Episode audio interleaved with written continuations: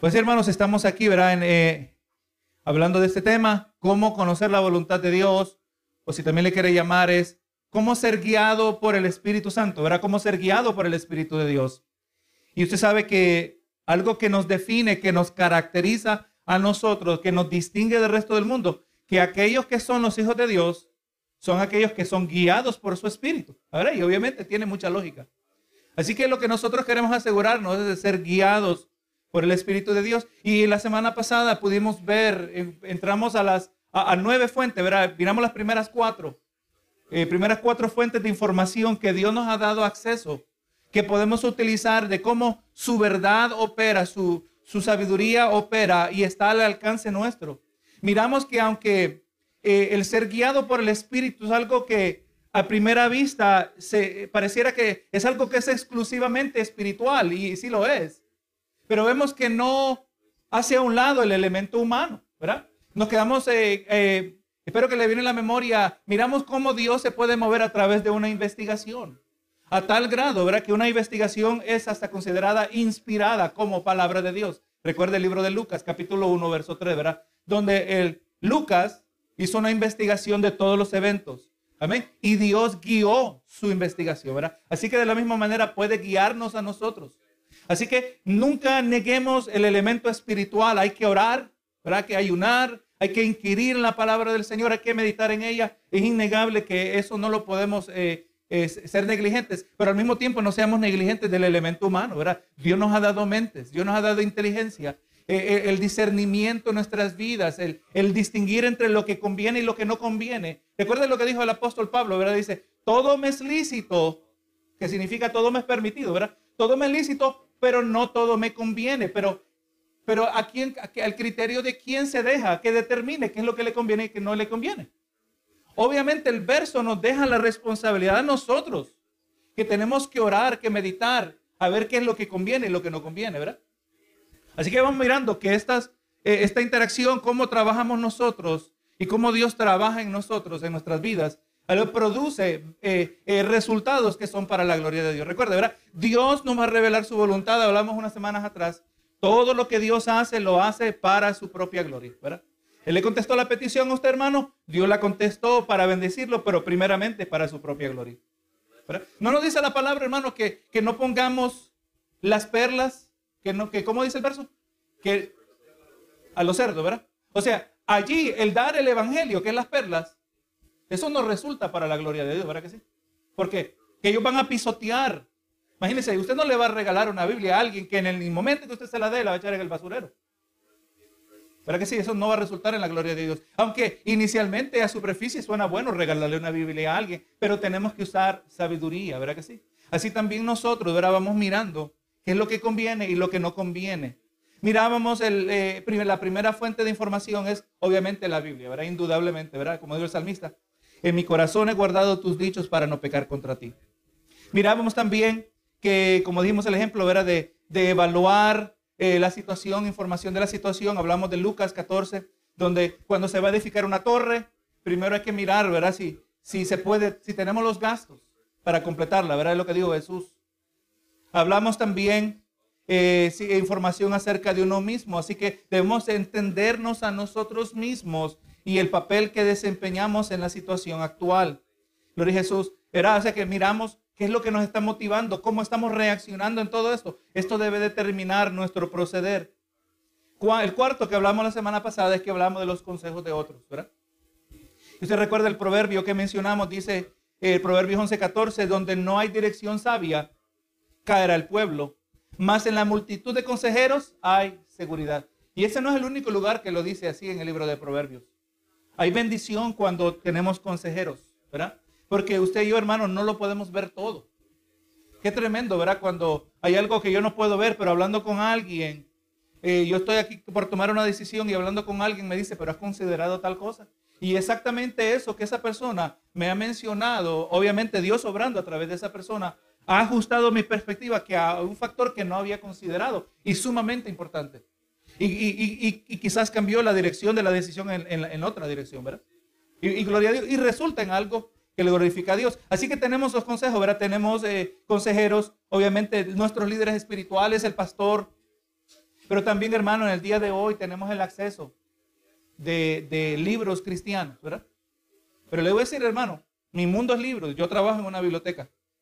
Pero no solo porque trabajo en una biblioteca, sino que en el mismo periodo de tiempo donde he trabajado en esa biblioteca, eh, se ha aumentado mi biblioteca personal también de libros. Y he tenido que tener cuidado y pedirle sabiduría, investigar, todas estas cosas. Porque le voy a decir, hermano, uno de los lugares más peligrosos para un cristiano es la librería cristiana. Amén. Uno de los lugares más peligrosos para un cristiano es la librería cristiana. Un cristiano sin discernimiento. Amén. Un cristiano que está queriendo crecer, porque hermano, allí le ponen, eh, aleluya, un libro como, eh, como fuera del, hermano del pastor John MacArthur. Gloria a Dios, que de mucha edificación. Y al lado de él le ponen un libro de Guillermo Maldonado. ¿verdad? Porque en la librería, lamentablemente, y hermano, y esto lo he visto, esto es cierto de librerías que tienen su local. Y es cierto también, hermano, de librerías dentro de iglesias. Yo he ido a iglesias, iglesias hermanas, y yo digo, no puedo creer que están vendiendo este libro. ¿Por qué? Porque tienen una, una, una confianza, ¿verdad? Porque es cristiano, pues eh, yo seguro que, que la librería no va a vender algo que va a hacer daño. No, hermano, no podemos cometer ese error. Así que teniendo el discernimiento de buenos libros, pues usted sabe, este estudio está basado en un libro. Y espero que le está haciendo de edificación. Pero para llegar a este punto, señores, este, este autor, este, este pastor, ¿qué otras cosas ha escrito? ¿Cómo está su doctrina? Amén. Porque, pero vemos, gloria a Jesús, que si con discernimiento podemos encontrar y recibimos el consejo de otros. Eh, eh, mencionábamos la semana pasada y con esto fuimos terminando, que es importante que nosotros nos conectemos. Es importante que nos conectemos con nuestro legado histórico. Cuando hablo del legado histórico, estamos hablando de que usted y yo sabemos que no somos los primeros cristianos en la faz de la tierra. Amén. Y han habido generaciones. Pero tenemos que entender que no somos, eh, no somos los primeros. Y que han habido fieles cristianos por generaciones. ¿Verdad que sí? Y es ahí donde nosotros nos podemos ir, por ejemplo, a retroceder a 500 años atrás. Aprendemos de la reforma. ¿verdad? Cuando hubo esa división de la iglesia católica, donde el monje que se hizo cristiano, Martín Lutero, queriendo reformar, queriendo mejorar la iglesia católica, eh, aleluya, eso resultó en una división que él nunca se imaginaba. Y de ahí nació lo que es el movimiento protestante, del cual usted y yo formamos parte. Si usted no es católico, usted es protestante. No importa la denominación que usted pertenezca. Pero, entonces vamos mirando que ahí había gente sabia. No solo en el comienzo de la reforma, pero de ahí, eh, porque le voy a decir lo que marcó eh, eh, un, cambio, un avivamiento en muchas maneras, es un retorno a la autoridad de la palabra. Hermano, solo tiene que irse a Nehemías 8.8 o Nehemías capítulo 8. Usted quiere ver verdaderos avivamientos. Yo le digo, hermano, yo escucho muchos círculos que hablan de avivamiento y que avivamiento y que avivamiento. Y le digo, pero eh, cada uno trae su propia idea de lo que es avivamiento. Pero cuando nos tomamos, nos vamos a mirar en la palabra cómo luce avivamiento. Vemos que el verdadero avivamiento comienza en nuestro cambio de relación a la palabra del Señor. Amén. Se tiene que revolucionar la manera que usted mira este libro. Amén. Porque esta es la palabra de Dios. Esta no es cualquier cosita. No es cual que lo escribió un cualquier, un cualquiera. Es la palabra del Señor, ¿verdad? Y con esa reverencia nosotros leemos este libro. Mire cómo, cuando vamos a hacer una lectura, cómo lo hacemos, ¿verdad? Y lo leemos en el nombre de... Cuando usted lee un periódico, dice, lo leemos en el nombre del autor. Desde el comienzo nosotros reconocemos que este libro es sagrado.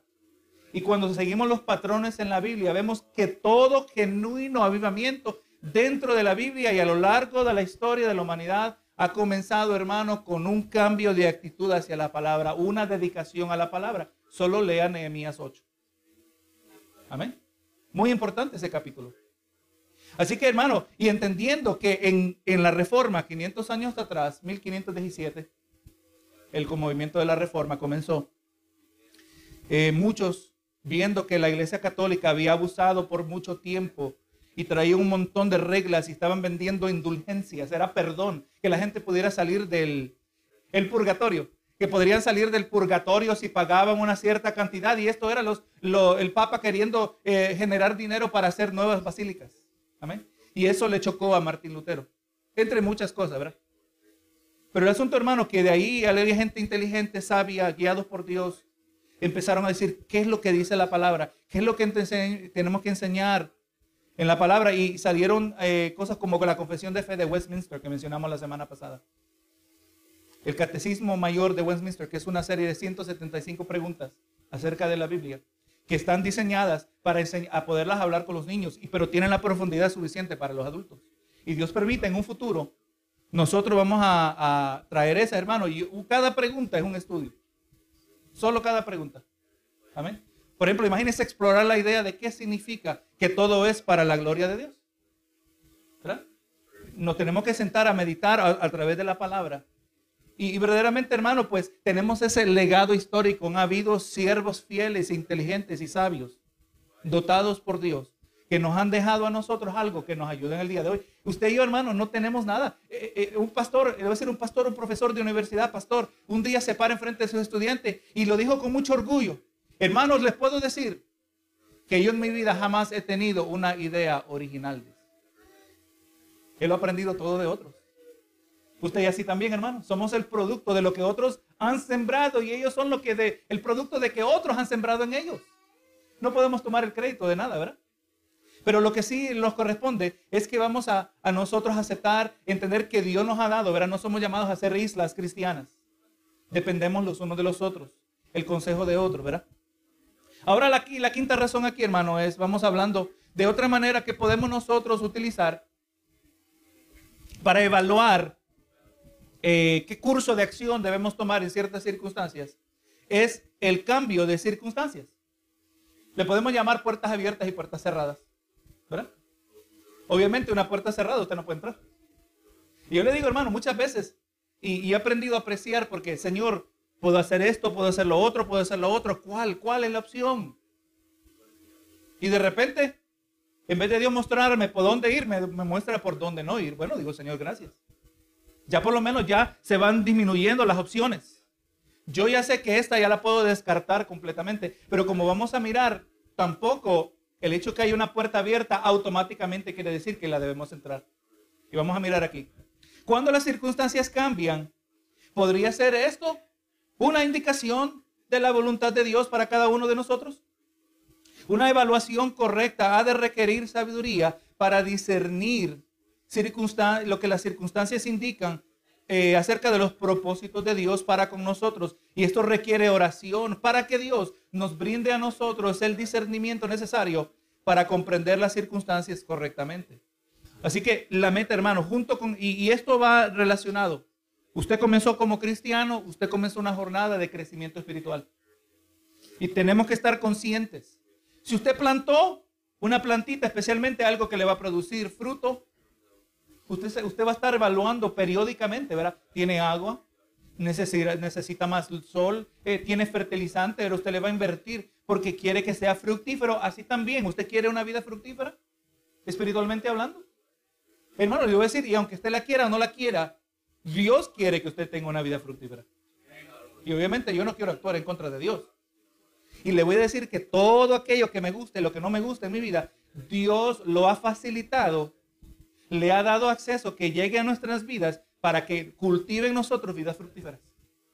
Le recuerdo lo que dijo el predicador Charles Spurgeon. Dice, todo aquello que a ti te hace orar ya es algo bueno. Amén. ¿Verdad que sí? Porque usted como somos hermanos, cuando todo va bien, es bien fácil, nos olvidamos de Dios. Nos olvidamos de las disciplinas espirituales y Dios ahí nos manda un corrientazo. ¿Y cómo nos volvemos gente de oración, hermano? Nos volvemos gente de ayuno. Nos volvemos gente de búsqueda. ¿Y por qué no hacemos eso cuando todo marcha bien? Entonces el Señor nos tiene que entrenar y quizás mandar otro corrientazo allí, por no ponerlo de otra manera, para que aprendamos las disciplinas espirituales. El verdad, y además le digo, hermano, he llegado a aprender que uno de los momentos más peligrosos en la vida del creyente es cuando todo marcha bien. No parece, ¿verdad? Cuando, cuando no vemos actividad demoníaca, cuando no vemos actividad satánica. Un tiempo muy peligroso. Se lo dijo Dios al pueblo a través de Moisés. Cuando entren en la tierra prometida y vivan en casas que no edificaron y cosechen de viñas que no plantaron. Y así continúa, dice, cuídate de no olvidarte de Jehová. Es peligroso, hermano. Porque así es la, es la naturaleza humana. Nos olvidamos. Pero qué bueno, hermano, cuando el creyente madura al grado que en las buenas y en las malas busca igual de Dios. Amén. Cuando en las buenas y en las malas, eh, en las buenas lee la palabra y en las malas no se permite desanimarse de leer la palabra. En las buenas ora y en las malas no se permite desanimarse de orar, hay que seguir orando.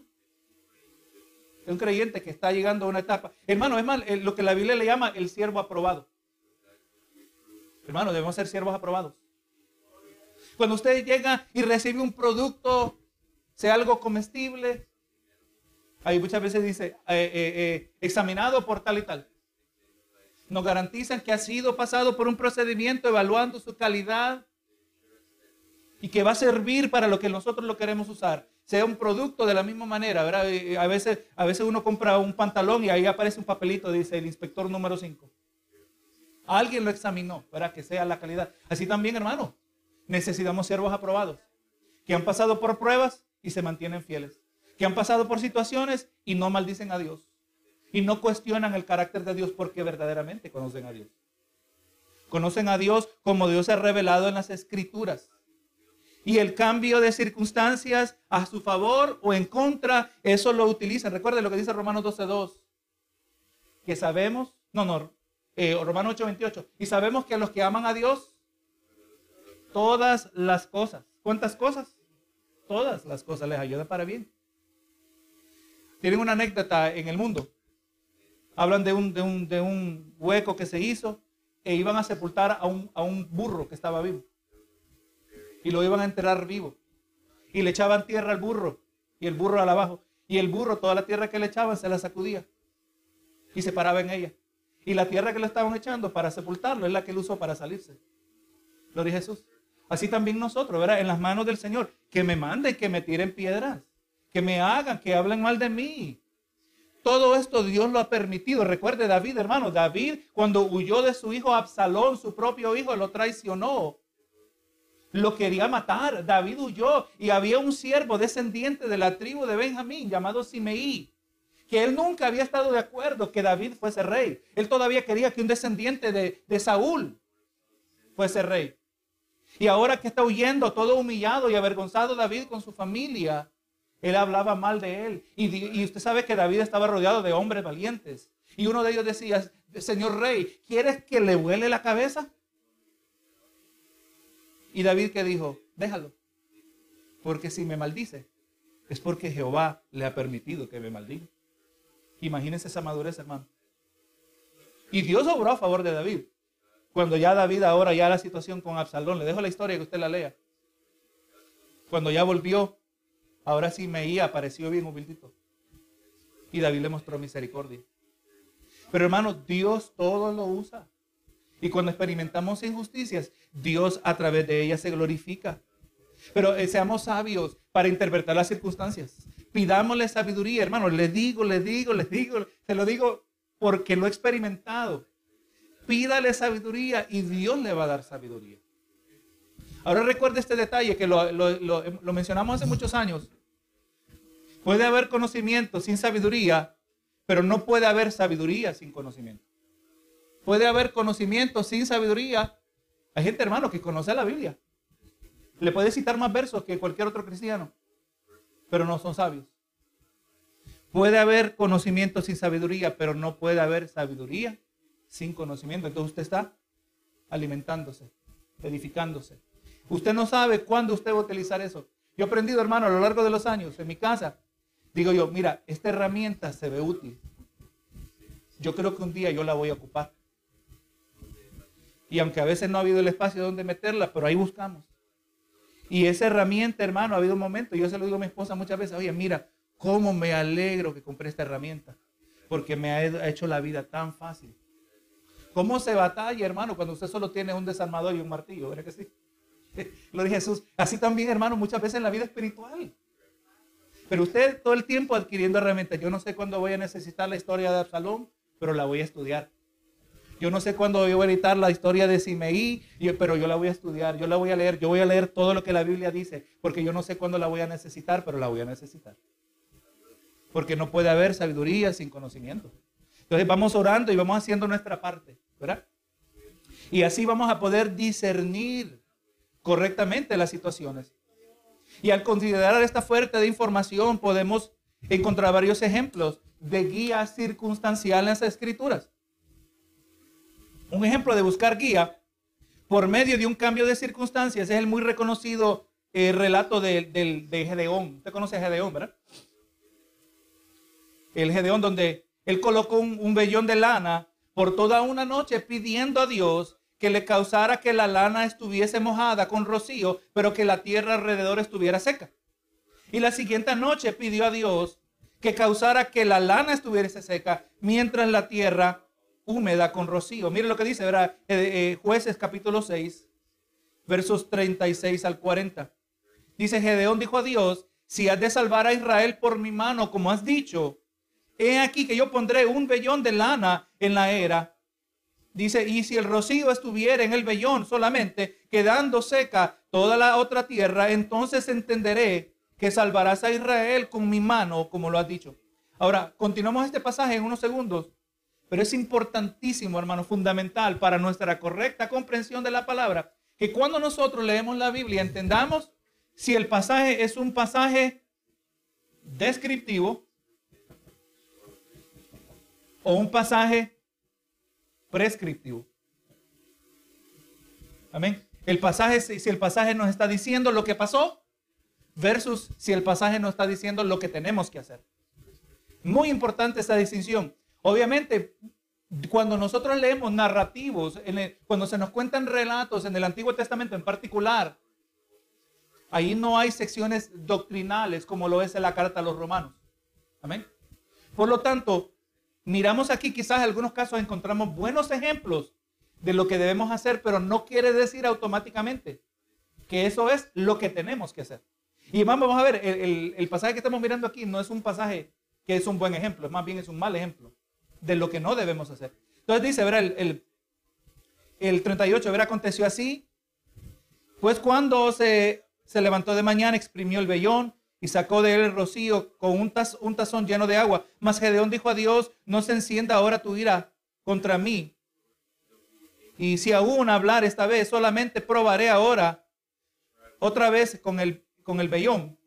Te ruego que solamente el vellón quede seco y el rocío sobre la tierra. Y aquella noche lo hizo Dios así, y solo el vellón quedó seco y en toda la tierra hubo rocío. Ahora, hermanos, mire, mire la paciencia de Dios. Porque aquí Gedeón estaba desconfiando de Jehová. Si eres tú de verdad, hermano, Gedeón sabía que era Jehová. Jehová le dijo lo que tenía que hacer. Pero él necesitaba confirmación adicional cuando ya era claro que Dios le estaba hablando. Por lo tanto, el ejemplo de Gedeón no es el ejemplo, Señor, si es tu voluntad, yo te pido que, como vamos hablando el otro día, que pase un gato por enfrente de la casa. Tenemos que tener cuidado, hermano, porque aunque aquí se describe lo que hizo Gedeón y Dios tuvo misericordia y toleró la exigencia o la petición de Gedeón, y en ocasiones también el Señor puede tratar con nosotros de esa manera, eso no es el, el, método prescrito por la palabra. Amén. Gloria a Jesús. Vemos que, ¿verdad? Sin embargo, la Biblia no necesariamente nos presenta este narrativo bíblico como un ejemplo de imitar. Dios ya le había dicho a Gedeón claramente lo que tenía que hacer y, ya le había prometido la victoria. Ahora retrocedamos al verso 14 de jueces 6. Dice, y mirándole Jehová le dijo, ve con esta tu fuerza y salvarás a Israel de la mano de los madianitas, ¿no te envío yo? Entonces le respondió, ah, Señor mío, ¿con qué salvaré yo a Israel? He aquí que mi familia es pobre en Manasés y yo el menor en la casa de mi padre. Jehová le dijo, ciertamente yo estaré contigo y derrotarás a los madianitas como a un solo hombre. Así que hermano, lo que Gedeón estaba diciendo esencialmente era, si has de hacer lo que dices que has de hacer, pues hazme, esta señal. Ahora, hermano, nosotros no debemos tratar así. Porque nosotros tenemos la revelación de Dios. Gedeón no conocía muy bien a Dios. Pero lo que ocurre naturalmente es que cuando usted pasa tiempo con Dios, así como cuando usted pasa tiempo con una persona, ¿qué ocurre? Usted conoce, llega a conocer a esa persona. En una emergencia, usted tiene sus niños pequeños y tiene que salir. Usted no va a ir un, un, extranjero, un extraño en la calle y le dice, cuídame los niños en lo que vuelvo. Pueden pasar muchas cosas malas. Pero usted a alguien que conoce, usted confía en ellos, ¿verdad? Porque lo conoce, sabe que son de confianza. Así también nosotros debemos ser con Dios, pasando tiempo en su palabra, pasando tiempo en oración y, nuestras oraciones siendo guiadas y dirigidas por la palabra del Señor. Entonces, ¿qué hermanos? Vamos a conocer a Dios, vamos conociendo a Dios. Y cuando Dios nos dice algo en su palabra, nosotros vamos a confiar en Él. Señor, esto que me está pasando no me gusta. Pero tu palabra dice que todas las cosas obran para bien a los que aman a Dios. Y yo sé que yo te amo. ¿Cómo yo lo sé? Porque yo ando en obediencia. Jesús lo dijo, verás, si me amáis, guardad mis mandamientos. Señor, tú sabes que yo me despierto en la mañana y mi deseo es de agradarte. Yo quiero ser obediente. Qué bonito, hermano, cuando Dios pone ese deseo en nosotros. Cuando, hermano, yo, me pongo a pensar en las oraciones más conmovedoras que yo he tenido delante de Dios. Y son en esos momentos donde sinceramente le digo al Señor, Señor, yo te quiero agradar. Yo quiero honrarte. Yo no quiero que mi vida sea de que menosprecien tu nombre a causa mía. Que qué bonito cuando Dios nos ha transformado y vemos la evidencia en nosotros mismos de que Dios está orando en nosotros. Antes ni me importaban las cosas de Dios. Pero ahora yo quiero agradarle. Entonces, Señor, como yo veo en mi vida el fruto, usted tiene que ver el fruto. El fruto lo tiene que ver usted, hermano, primero. Y cuando usted ve el fruto, de una vida que está siendo moldeada y transformada. Dios todavía, hermano, me sigue transformando a mí. Y yo, yo veo, yo me conozco y todavía me falta mucho, hermano. Pero Dios gracias que, que veo progreso. Que hay, hay misericordia de Dios, hay mucha paciencia de Dios. Pero cuando vemos el fruto, Señor, yo sé que yo te amo de verdad. No es puro palabrerío. Así que esto que está pasando, que no me gusta, tú lo has permitido y esto va a orar para bien. Yo no necesito señales. Yo no necesito, hermano, si ya Dios lo dijo en su palabra, ¿usted necesita alguna confirmación? No cae mal, vamos a ser honestos, ¿verdad? No cae mal que venga una confirmación, pero si Dios nos dijo algo que está en la palabra y está claro, ahí es suficiente. No vamos a hacer como Gedeón. ¿Mm? Está difícil, ¿verdad? Está difícil. Está difícil especialmente cuando Dios guarda silencio. Y verá que hay momentos que Dios guarda silencio. Oh hermano, cuando Dios guarda silencio o cuando Dios retiene su presencia. ¿Le ha pasado? Cuando usted ora y las oraciones se sienten secas, no porque está en pecado, pero es que así Dios lo permitió. Es como el padre que va al supermercado con los niños que no están chiquitos, que ellos corren por todos lados. Déjame que me voy a esconder a ver qué hace. Déjame que me voy a esconder para que le entre un poquito de miedo. Vamos a ver qué hace. En el caso nuestro, nosotros tenemos mejor que ese niño en el pasillo. Nosotros tenemos la verdad. Y cuando no sabemos, Señor, yo no sé por qué yo no siento tu presencia. Yo no sé por qué no, no, no puedo discernir tu voz hablando a mi vida. Eh, siento que la palabra está seca. Yo no sé, Señor. Yo sé, Señor, me estoy mirando. Yo, yo no veo pecado en mi vida. Y es verdad, hermano, es posible que eso ocurra. No automáticamente quiere decir que hay pecado. Pero cuando nosotros no podamos discernir, aleluya, lo que Dios está haciendo, eh, busquemos su corazón aquí en la palabra. Yo antes pensaba, hermano, que para que Dios hablara mi vida, era, está pasando esta situación, y como la Biblia es un libro espiritual, pues a veces quizás puedo, hoy que hoy coincida que leí el pasaje exactamente, que habla con lo que yo estoy pasando y sintiendo. Pero a lo largo de los años voy mirando que buscando el pasaje, Señor, ¿dónde está ese pasaje que va a hablar a mi vida? Nunca, casi nunca coincidía. Pero también fue aprendiendo que el hecho que aunque el pasaje no me esté hablando a mi vida, no quiere decir que no lo debo leer. Hay que comer siempre, aunque no tenga ganas de comer. Amén. Hay que alimentarse. Usted sabe, hay que orar, aunque no tenemos ganas de orar. Pero lo que aprendí que que aunque el pasaje no estaba hablando a lo que yo necesitaba, pero me estaba dando la fuerza que me ayudaba a perseverar. Gloria a Jesús. Y realmente, hermano, cuando ustedes experimentamos eso, verdaderamente, Señor, tú, tienes tanta misericordia. Y nosotros tenemos que aprender a, a, ser pacientes, ¿verdad? Como dijo el salmista, pacientemente esperé en Jehová y se inclinó a mí y oyó mi clamor. Oh, hermano, todos, todos nosotros creo que de alguna manera estamos experimentando ese proceso donde el Señor está cultivando la paciencia. Si se tratara de nosotros, hermano, todo fuera estilo microondas. Apretamos un botón y ya está cocinado. Pero usted sabe que usted no puede cocinar un pollo en el microondas, ¿verdad? No se puede. Alguien hizo un video de que hicieron un, pavo de, Thanksgiving en el microondas. Usted se puede imaginar cómo habrá quedado eso, ¿verdad? No, hermano, para que, para que se pueda aprovechar, tiene que pasar por un proceso, ¿verdad? Así como un, pollo se mete y lo pone en la olla y lo deja ahí a fuego lento. Usted sabe que el resultado es más, ¿cuántas veces? Mira, eso lleva cuatro horas en el horno. Usted ya, usted sabe que eso es muy positivo, ¿verdad? Pero alguien tuvo que esperar. Así también nosotros, hermanos. Esperar en el Señor es algo muy positivo. Pero el Señor nos da discernimiento de cómo discernir las circunstancias a nuestro alrededor. Ciertamente, pues vemos que, que Gedeón no estaba demostrando fe en la promesa de Dios y más aún, eh, Gedeón estaba, eh, estaba eh, no estaba comprendiendo la promesa de Dios con claridad. Por eso es lo que dijo, si has de salvar de Israel a mi man, por mi mano, como has dicho, he aquí, yo pondré un vellón de lana. Y vemos que frecuentemente en el libro de los jueces, los eventos son reportados sinceramente, pero no siempre son presentados en el narrativo como ejemplos que debemos imitar. O sea, ya hemos entendido, ¿verdad? Pasajes descriptivos son pasajes que por lo general son narrativos. O son este, relatos, ¿verdad? Otra manera de mirarlos, que nos cuentan lo que pasó.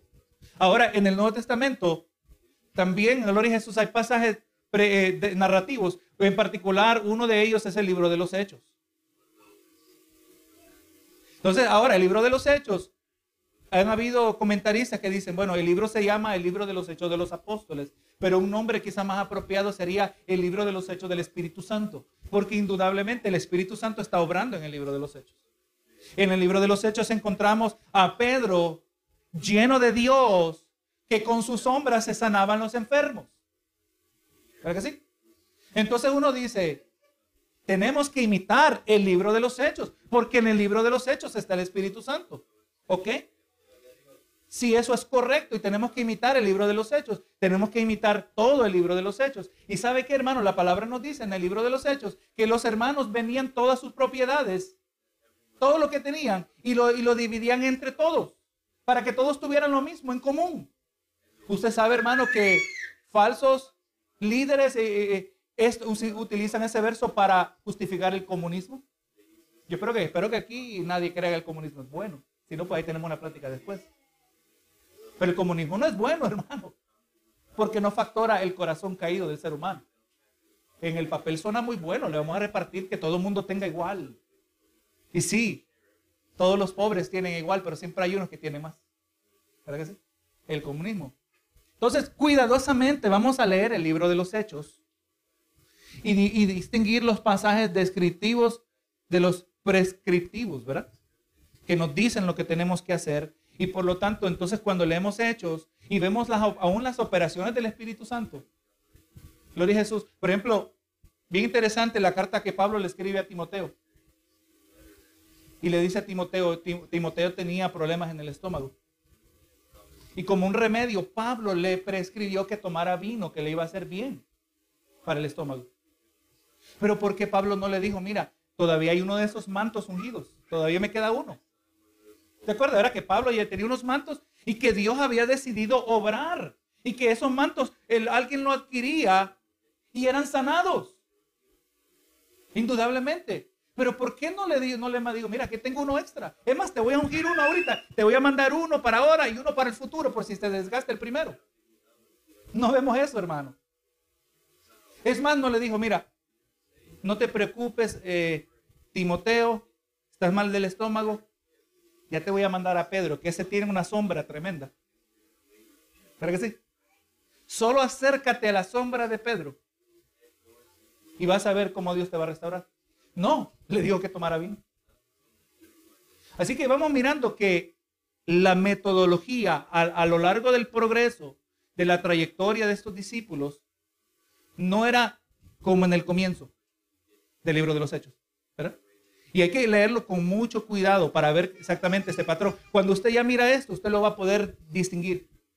Es importante, porque entonces, hermano, imagínese ahora y de repente aparece uno que está vendiendo trapos ungidos. Y yo le puedo decir que los que he visto que andan repartiendo, los que he visto, yo no los he visto a todos los que reparten, pero los que he visto tienen algunas creencias erradas, como mínimo. O algunos que quizás eso no los conozco, que tienen sinceras intenciones. Pero, y, hermano evangelista, ¿por qué no me funcionó el trapo ungido? O porque tú no tienes fe. No, no, cuando aparece eso en Hechos, no dice que dependía de la fe del individuo. Es más, yo le puedo dar evidencia de Dios andando personas que no tenían fe en lo absoluto. Recuerden cuando rompieron el techo de la casa y bajaron a, este hombre, Dios lo hizo por la fe de los otros.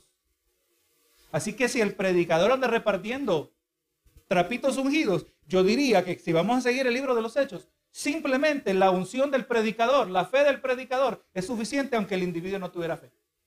¿Qué cree usted? ¿Verdad? Entonces, pero cuando ya nos salimos del libro de los hechos, y aún también los evangelios que tienen muchos narrativos, pero cuando ya entramos en la carta a los romanos, vemos que ahí es donde viene doctrina. Y ahí es donde nos dicen lo que tenemos que hacer. La mayoría de las partes del Antiguo Testamento son descriptivos y, y en algunos casos nos dejan un modelo que podríamos imitar, pero no es la regla automáticamente. Amén. Yo no he visto a nadie. Vamos a darle a todas las piedras a ver si sale agua. ¿Verdad? Recuerde, es el antiguo pacto, el antiguo testamento. El nuevo pacto, de acuerdo al libro de los Hebreos, es un mejor pacto, vas con un mejor sacerdocio, basado en mejores promesas. Y este pacto tiene promesas diferentes. estamos en la gracia, ya no estamos bajo la ley. O sea, las reglas son algo diferentes. Bueno, me, tomé ahí un, un paréntesis bastante grande, ¿verdad? Pero, entonces, hermano, vemos que, como en el libro de los jueces, nos deja saber exactamente lo que pasó, pero no necesariamente es un ejemplo que debemos imitar. Y al otro lado encontramos ejemplos en el Nuevo Testamento donde guía es provista por medio de un cambio de circunstancias. Vemos que Jesús envió a los doce discípulos a predicar y les instruyó de la reacción de la ciudad y que la reacción de la ciudad les habría de dejar saber si deberían quedarse o irse. Mateo 10:14 dice, y cualquiera que no, no os reciba ni oiga vuestras palabras al salir de esta casa o de esta ciudad, sacudir el polvo de vuestros pies. O sea, vamos mirando que puertas abiertas, puertas cerradas, un cambio de circunstancia. Quizás Dios les permitió ir a tal ciudad, pero cuando entraron a esa ciudad descubrieron que no había nadie, ¿verdad? Que estaba listo para recibir el Evangelio. Las circunstancias también parecen haber desempeñado el papel importante en la manera que Pablo determinó quedarse en una ciudad o partir durante sus viajes misioneros. Vemos que si él experimentó hostilidad o violencia en contra de su predicación, él dejaba la ciudad y seguía hacia la siguiente. Hechos capítulo 13, versos 50 y 51. Pero los judíos instigaron a mujeres piadosas y distinguidas y a los principales de la ciudad y levantaron persecución contra Pablo y Bernabé y los expulsaron de sus límites. Ellos entonces, sacudiendo contra ellos el polvo de sus pies, llegaron a Iconio. O sea que vemos que hay ejemplos donde, oye, no, no, es que, es que Dios está conmigo. Yo tengo que seguir predicando aquí. Eh, la dificultad está, Señor, ¿qué significa esto? ¿Debo seguir? ¿Me debo ir? Vemos otros ejemplos, si usted los quiere apuntar y en relación a esto, Hechos 14, versos 5 y 6, verso 20, Hechos 16, 40, Hechos 17, 10 y Hechos 20, 1 al 3. Vemos que, que las circunstancias le indicaban a los discípulos, ¿verdad? Cómo, cómo moverse. Pablo no experimentó posición violenta en Atenas, pero cuando fue recibido con una, una mínima reacción, se fue de ahí y fue a Corinto, donde estuvo por un año, seis meses. Y eso aparece en Hechos 18, 1 y verso 11. O sea, él fue a Atenas huyendo. Y usted sabe lo que Pablo siempre hacía era que salía de una ciudad a otra. Recuerde, Pablo era el, misionero a los gentiles, a todos los que no eran judíos, a los griegos en particular en este caso. Y cuando en una ciudad lo perseguían, él salía para otra y él inmediatamente buscaba una sinagoga o buscaba donde se reunían las personas. En Atenas era bien particular porque estos individuos tenían una serie de dioses que adoraban y ellos tenían un dios para esto, un dios eh, para lo otro y así, así, así. Y, y hasta además dicen, por si acaso nos quedó uno que no conocemos, vamos a poner aquí el altar para el dios no conocido. Y cuando él miró la idolatría que había en esa ciudad, y miró los diversos dioses y miró el Dios no conocido, de ahí se agarró a Pablo. Y dice, de este Dios es que vengo hablando yo en este día. Y algunos se rieron, especialmente cuando empezó a hablar de la resurrección de Jesucristo. Y vemos que él recibió una mínima recepción. No hubo violencia, pero automáticamente eso no quiso decir que tenía que, quitarse. Vamos mirando que, que nuestra capacidad humana también es usada. ¿Me conviene seguir acá? Gloria a Jesús. E encontró una puerta abierta para ministrar en Éfeso y decidió quedarse por un poco de tiempo. Pero surgió otra puerta abierta para ministrar en Troas y decidió no quedarse. Y miremos el ejemplo de Éfeso, 1 de Corintios 16, verso 8. Dice, pero estaré en Éfeso hasta Pentecostés, porque se me ha abierto puerta grande y eficaz, y muchos son los adversarios. Y ahora al otro lado, en 2 Corintios 2, 12 al 13, dice, cuando llegué a Troas para predicar el Evangelio de Cristo, aunque se me abrió una puerta en el Señor, no tuve reposo en mi espíritu por no haber hallado a mi hermano Tito. Así despidiéndome de ellos, partí a Macedonia. Ahora mire este detalle. Pablo, que era guiado por el Espíritu de Dios, indudablemente, él admite que había una puerta abierta por el Señor, segunda de Corintios 2.12 una puerta en el Señor y le fue abierta, pero él sintió que no era el lugar que tenía que quedarse. Mire cómo es ese detalle. Porque él estaba eh, pensando en el hermano Tito. Había un asunto que todavía no se podía resolver. O sea que hay cosas, recuerde, todo me es lícito, pero no todo me conviene. Hay cosas que nosotros desconocemos. O sea, una puerta abierta no automáticamente quiere decir que debemos entrar tampoco requiere mucho cuidado. Recuerda, ¿verdad? por eso la palabra dice que el camino que el cristiano anda es un camino angosto, ¿verdad? Que andar con mucho cuidado. Pero verdaderamente tenemos que tener cuidado, ¿verdad? De tomar un pasaje descriptivo y tratarlo como un pasaje prescriptivo. Grandes errores se pueden cometer. Imagínense, hermano, de repente que ahora hay que venderlo todo que venderlo todo y usted ha trabajado y todo lo tenemos que regalar y indudablemente van a haber abusos. Gracias a Dios que vemos que Dios le dijo al joven rico que vendiera todo lo que tenía, pero vemos que no le dijo eso a, Saqueo. Saqueo era rico también. O sea, dependiendo de la situación, así como fue lo que Jesús les mandó, ¿verdad? Que así hicieran. Por eso Dios no le, Jesús no le dijo a Saqueo que vendiera todo lo que tenía. Ya de su corazón había nacido. Él no iba a tener otro, otro Dios. Así que pasajes descriptivos y prescriptivos es muy importante. Amén, que podamos este, hacer esa distinción. Y aquí en el segundo ejemplo que leímos de segundo de Corintios, a pesar de la puerta abierta en el Señor, Pablo dejó la ciudad de Troas porque su espíritu estaba profundamente preocupado por encontrar al hermano Tito, el cual ah, había sido enviado por adelantado. Y al leer el más amplio contexto de estos eventos, nos damos cuenta que no se trataba solamente de la preocupación de Pablo por Tito como individuo, pero una profunda preocupación por la iglesia en Corinto y la expectación, de que Tito le traería noticias acerca de la congregación en Corinto, noticias que él anhelaba escuchar. Usted recuerda, hermano, la congregación en Corinto era una congregación que estaba en mucho desorden. Estaban divididos. Yo soy de Pablo. Yo soy de Apolo. ¿Verdad?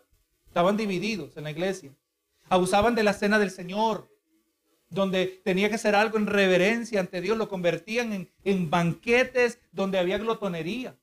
Y, los pobres en la congregación no, tenían la comida, no podían participar encima de eso.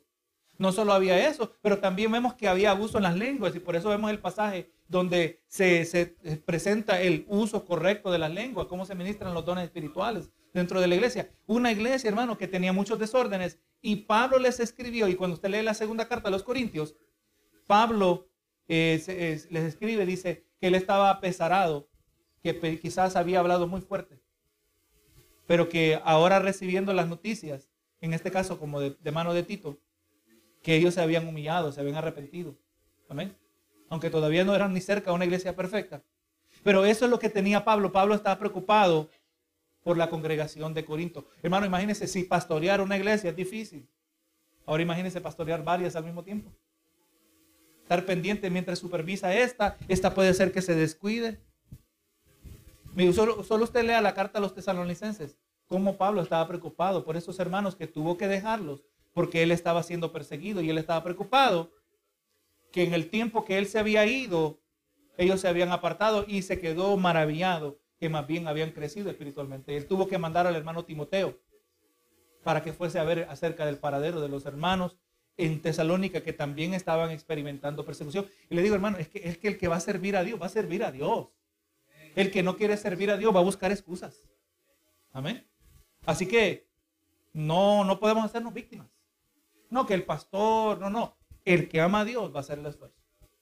Sea con el hombre, sea sin el hombre, ¿verdad? Y pues asegurémonos de eso. Pues vemos también que posiblemente Pablo pues pudo haber considerado otros factores. Así que de estos eh, ejemplos que miramos, podemos llegar a la siguiente conclusión. Debemos considerar que el cambio de circunstancias, debemos considerar el cambio de circunstancias, pero el cambio de circunstancias constituye solo un factor en el proceso de tomar decisiones. O sea, no cometamos el error que ya porque se abrió una puerta, quiere decir que salimos corriendo. Si abrió una puerta, pues la vamos a considerar. Vamos a orar, vamos a meditar, vamos a pedirle sabiduría. Pero no automáticamente es el único factor que vamos a utilizar. ¿Verdad? Eh, y orando, pidiendo sabiduría de Dios para comprender cómo evaluar estas circunstancias. Y algo que he aprendido, hermano, si usted le toca una decisión y tiene la oportunidad de acostarse a dormir, al día siguiente Dios brinda una claridad muy, muy buena. Amén. Nunca se deje presionar. Oramos al Señor por sabiduría. Él nos da manera de cómo pensar. Amén. Si usted se ve en una situación donde usted se va a ver obligado y va a sentir que quizás en el momento tenga que decir una mentira, ¿por qué no medita acerca de la circunstancia de antemano? ¿Cómo usted puede contestar de una manera que no tenga que mentir? ¿Verdad? Y si no, pues le dice, lo siento, no te puedo decir. Pero yo no voy a mentir. Porque yo te voy a honrar.